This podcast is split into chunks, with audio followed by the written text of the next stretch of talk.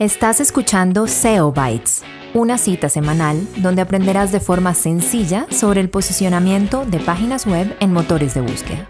Un podcast creado para ti por la agencia de marketing digital NetBangers, presentado por Camilo Ramírez y Blas Gifun. Hola a todos, bienvenidos a nuestro episodio número 14 de SEO Bytes el joven Blas, como siempre, acompañándonos e iluminándonos en el mundo del SEO. Joven Blas, ¿cómo vamos? ¿Qué ha pasado? Don Camilo, don Camilo, ¿cómo vamos? Qué bien saber que llevamos por 14 episodios. 14, ¿quién se iba a imaginar esto que, que arrancó así como una idea casual en una llamada telefónica y vea, ya 14 episodios después podemos decir que ha sido todo un éxito eh, muchas gracias a todas las personas que nos han mandado mensajes por redes, que sigamos, que, que exploremos nuevos temas. Les pedimos mucha paciencia porque hay personas que quieren que hablemos de temas muy avanzados, personas que quieren que hablemos de temas muy básicos y nos toca siempre como eh, mirar de, qué, de, qué forma podemos enfocar esto para que para todo el mundo sea de mucho, eh, de mucha aplicabilidad y, y que les funcione. Justamente en ese universo tenemos un tema muy interesante hoy. Siempre digo lo mismo, siempre digo que es un tema muy interesante, pero es que todos en verdad son muy interesantes. Ahí disculparán. Eh, que se llama el Google Knowledge Graph. Eso sí que suena complicado, joven Blas. Y lo es. Pero vamos a tratar de que no lo sea. bueno, primero que todo, ¿qué es? ¿Qué es eso? Bueno, pues antes de definirlo y toda la cosa, realmente la forma, a mí me gusta más decir cómo lo podemos ver y cómo interactuamos con él. Si llegásemos a hablar acerca de, de cómo buscamos, pues muchas veces decimos, no, es que estamos buscando a James Rodríguez, por ejemplo, por dar un nombre ahí.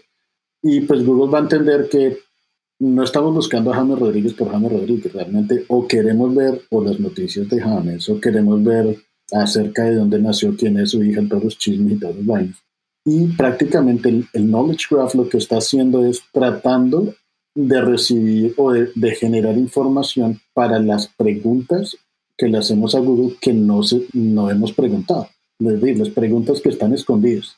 Entonces, eso es el Knowledge Graph. Y por eso cuando alguien busca, por ejemplo, Jaime Rodríguez, pues venta una caja de contenido que dice quién es, qué ha hecho y todas las cosas. Eso es el Knowledge Graph. Bueno, y aquí una pregunta muy de cliente. ¿Y yo qué hago para estar ahí? ¿Cuánto hay que pagar para estar ahí? ¿Qué hay que hacer? Yo quiero aparecer ahí porque yo considero que soy un tipo muy famoso porque tengo SEO Bytes con el joven Blas y ya más conozco al joven Blas. Entonces, ¿qué hay que hacer para que ahí aparezca famoso no gurú del mundo digital Camilo Ramírez, conocido inmensamente, amigo de Blas Gifuni? ¿Qué hay que hacer para estar ahí? Pues trabajar fuertemente, ser juicioso y constante. Eh, pero pues desafortunadamente o afortunadamente no se puede pagar para estar ahí. ¿Y por qué digo desafortunadamente o afortunadamente? Pues desafortunadamente porque sería muy fácil, pero afortunadamente porque hace, pues ayuda a la democratización del contenido y ayuda a que los pequeños, las pequeñas empresas realmente puedan competir con las grandes empresas. ¿Y, y efectivamente como pequeña empresa uno podría estar ahí o no? Con trabajo y dedicación y esfuerzo, sí. Y, lo digo de esa forma es porque, ¿qué significa todo esto? ¿Por qué el graph y por qué nos interesa todo esto? Es porque cuando miramos lo que aparece por ahí, pues es que es prácticamente eh, nuestro nombre es, es conocido, no es, no es conocido. Pues si somos pequeños, probablemente no somos conocidos. Pero entonces, ¿cómo estamos influyendo eh, lo que hacemos?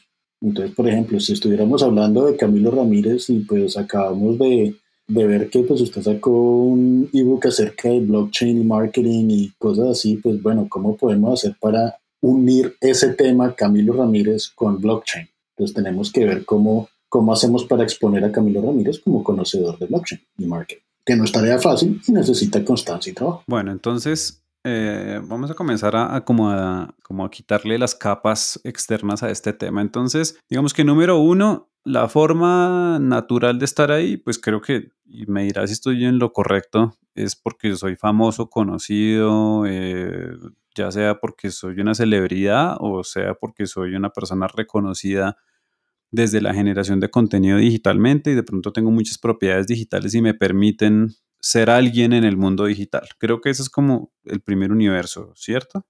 Sí, eso es, un, eso es un primer universo, pero pues acuérdese que hay muchas búsquedas que no son acerca de famosos. ¿Sí me entiendes? Por ejemplo, si alguien, si alguien llega a buscar, bueno, necesito la, la receta de un ajiaco, y si el restaurante, si hay un restaurante, por ejemplo, en la Candelaria que es súper conocido por, por, la, por el ajiaco, pues, oye, y si esto llegaron a poner la, la, receta, pues ya Google tiene conocimiento que en este restaurante que está en la Candelaria, uno de sus productos es el ajiaco, y si fuera eso las reseñas dicen, no, fui a este sitio, el ajiaco es espectacular, y fuera eso me ponen una receta, yo creo que voy a poner esa versus una receta de alguien, de, alguien que no, que no tiene ningún otro tipo de, que no me está dando más información acerca de su nivel de experiencia siendo ajiacos. Ok, entonces ahí estamos como, digamos, migrando a otras cosas. Yo estoy pensando por lo pronto como en esas ubicaciones que tienen que ver con personas conocidas o pues, tan, famosas, digamos, famosas por lo que sea, no, no hablemos necesariamente de celebridades. Ahora más bien le pregunto, esos resultados enriquecidos que aparecen como primeras respuestas cuando yo busco cualquier cosa en Google hacen parte de ese Google Graph. O sea, esas cuando yo pongo, no sé, ¿qué es SEO? Y entonces de pronto me aparece una cajita con cinco preguntas que dice qué es SEO, cómo optimizar SEO, qué tan cierto es que el SEO es bueno y yo simplemente le doy clic como a una flechita y me aparece la respuesta. O cuando veo una receta que me aparece eh, jalada de YouTube en el que aparece el timeline y además me dice en qué punto me responde la pregunta. Entonces, ¿cómo hacer un arroz con pollo? Y entonces me aparece la receta y además me dice, me marca en qué minuto y en qué segundo está la descripción de cómo hacer el arroz con pollo. ¿Todo eso es Google Graph? ¿O, Google Graph se refiere específicamente como a esos resultados donde veo personas o compañías? No, pero es que realmente el graph es prácticamente ese ejercicio. Es el de cómo es la interconexión entre varios temas, eh, entre varios temas y cómo se relacionan entre ellos. Es realmente esa la, definición. Entonces, cuando usted dice, por ejemplo, el, otras personas también, o como otras preguntas, que es lo que me decía con el tema de SEO, eso es porque precisamente ellos saben que hay personas que si están preguntando por eso, pues probablemente su segunda búsqueda va a ser esta otra usted está preguntando qué es SEO, pero pues en cierta forma no le está dando más información a Google de decir, oye, es que lo que necesito encontrar es, eh, necesito SEO para mi compañía. Entonces Google le muestra que es SEO, pero también sabe que por los temas que se están tratando en ese tema, otro subtema muy importante es cuál es el valor estratégico del SEO, por ejemplo. Entonces él va a buscar otro website que toque ese tema. Pero son, todo eso son interconexiones de temas. O sea, la respuesta es todo eso al final es de parte del Google Graph, ¿cierto? Exacto. Y por eso mismo es que eh, se acuerda que en un episodio pasado habíamos hablado de por qué es importante pasar más allá de los keywords a pensar en temas. Es precisamente por esto. Muy bien.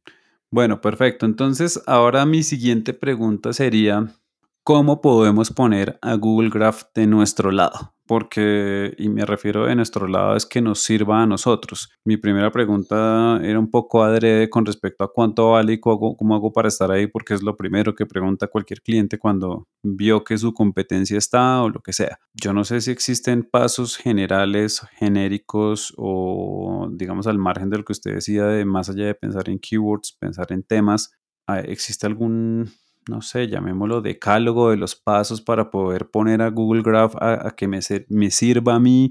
Eh, o si al final lo que usted nos está diciendo es que esto es jalar información de muchos lugares, ¿no? Y de consolidar, llamémoslo, la verdad a partir de muchas fuentes. Eso significaría que yo debo tener muchas propiedades digitales o aparecer en muchos lugares y que hagan referencia de la misma manera para que al final el, el motor de búsqueda me indexe o me destaque de una forma especial ¿Qué podemos hacer ahí? ¿Cómo lo pongo a, servirme a mí? ¿Cómo hago que eso me sirva no solamente para darme respuestas, sino para que yo sea una respuesta dentro de Google eh, de esa forma? A ver, no es, necesario, no es necesario tener propiedades digitales o ser el dueño de propiedades digitales. Es necesario tener una buena propiedad digital. Entonces, por ejemplo, si usted se va a dar cuenta que muchos de esos knowledge graph pues, vienen a ser resultados de, de Wikipedia. Es una sola, es una sola, es una sola fuente. Ahora, ¿cómo lo podemos hacer? Pues aquí es donde me encanta entrelazar eh, episodios porque se acuerda que habíamos hablado que si necesitábamos un blog, pues resulta que si, que si hacemos un, un, buen blog acerca de lo que estamos haciendo donde probablemente empezamos a contestar algunas preguntas de una forma que sea fácil y rápida de leer y entender. Eso Google lo puede llegar a, puede decir, oiga, ¿sabe que me gustó mucho la forma como este personaje lo está explicando y no al que tenía antes, por ejemplo? Eso, es una, eso sería una forma de empezar a hacerlo, pero lo mismo es con cuestión de contenido. Si hacemos un blog, por ejemplo, de una charla que hicimos, pues subamos el video de la charla a ese mismo blog, eh, taguémoslo con en tal minuto hablo eh, acerca de esto en esta charla. Y es lo mismo, es tratar de dar la mayor cantidad de información a los motores de búsqueda. Perfecto. Digamos que sacando adelante, y por eso era como tan enfático en si existían como unos pasos que uno pudiera comenzar a dar por lo que hemos detectado, muchos de nuestros oyentes son personas que de pronto no tienen negocios inmensos, algunos sí, algunos sí son personas de mercadeo que ya tienen algún conocimiento, pero pensando en las personas que están arrancando sus estrategias digitales, y, yo siempre me esfuerzo mucho en poner ejemplos con, con pequeñas empresas, esos primeros pasos de ellos tratando de simplificarlos, entonces usted dice, bueno, si pongo una charla, taguear y todo esto, pero ¿existe alguna forma más general de englobarlo para para entregarles ellos esa información? Bueno, pues lo, primero que les recomendaría a todos es, es imposible aparecer en Google si no jugamos en el estadio de Google. ¿A qué me refiero con eso? Este, asegurémonos de tener nuestro perfil en Google. El Google My Business, mi negocio. Eh, hay gente que dice, no, es que el crear un, un, perfil en Google Mi Negocio pues puede afectar la forma como me presento localmente, internacionalmente. Hay mucho estudio con respecto a eso, pero mi recomendación es ténganlo por lo menos pongan su logo ahí, pongan su descripción de su compañía, aún así no tengan la información de dónde están ubicados, si, si es para un negocio internacional. Eso pero por lo menos empezar por ahí, para empezar a decirle a Google, oye, es que esto es un negocio, y este es mi website, y estas son mis redes sociales. Empezar por ahí. Bueno, eso sí que es importante. Además, vale la pena decirlo porque eso sí que nos lo han preguntado cuando lo hemos nombrado. Recuerden que Google My Business o Google Mi Negocio es gratis. No hay que pagar nada para estar ahí. Eso no es como la gente confunde Google My Business con la suite de trabajo de Google. Y eso no tiene nada que ver una cosa con la otra. Pues si lo tiene chévere, pero si simplemente búsquenlo en Google, entran, ponen los datos de su compañía, si tienen página, pónganla eh, pongan los, si, si aplica para ustedes horarios de atención, dirección, teléfono, todo eso, es gratis, no hay que buscar en ningún otro lado.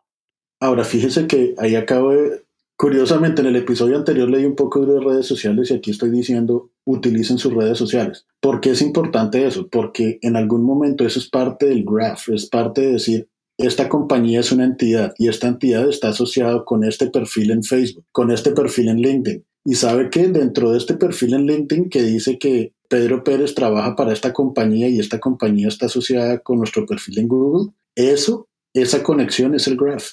Entonces, eh, todo ese tipo de conexiones y todo eso es importante dárselas a Google. O sea, uno podría hablar de que el graph es una manera de sistema de backlinks, si uno lo quiere ver así, de recomendación, en el que si yo estoy como bien referenciado en diferentes clubs, llámese eh, Facebook, LinkedIn, Instagram, en mil redes, esas afiliaciones a esos sitios o esa manera de backlinks ayudan a que el, no sé si lo que estoy diciendo es correcto o no, pero como a que el graph me detecte o a que el graph entienda quién soy yo y, pueda construir una imagen mía.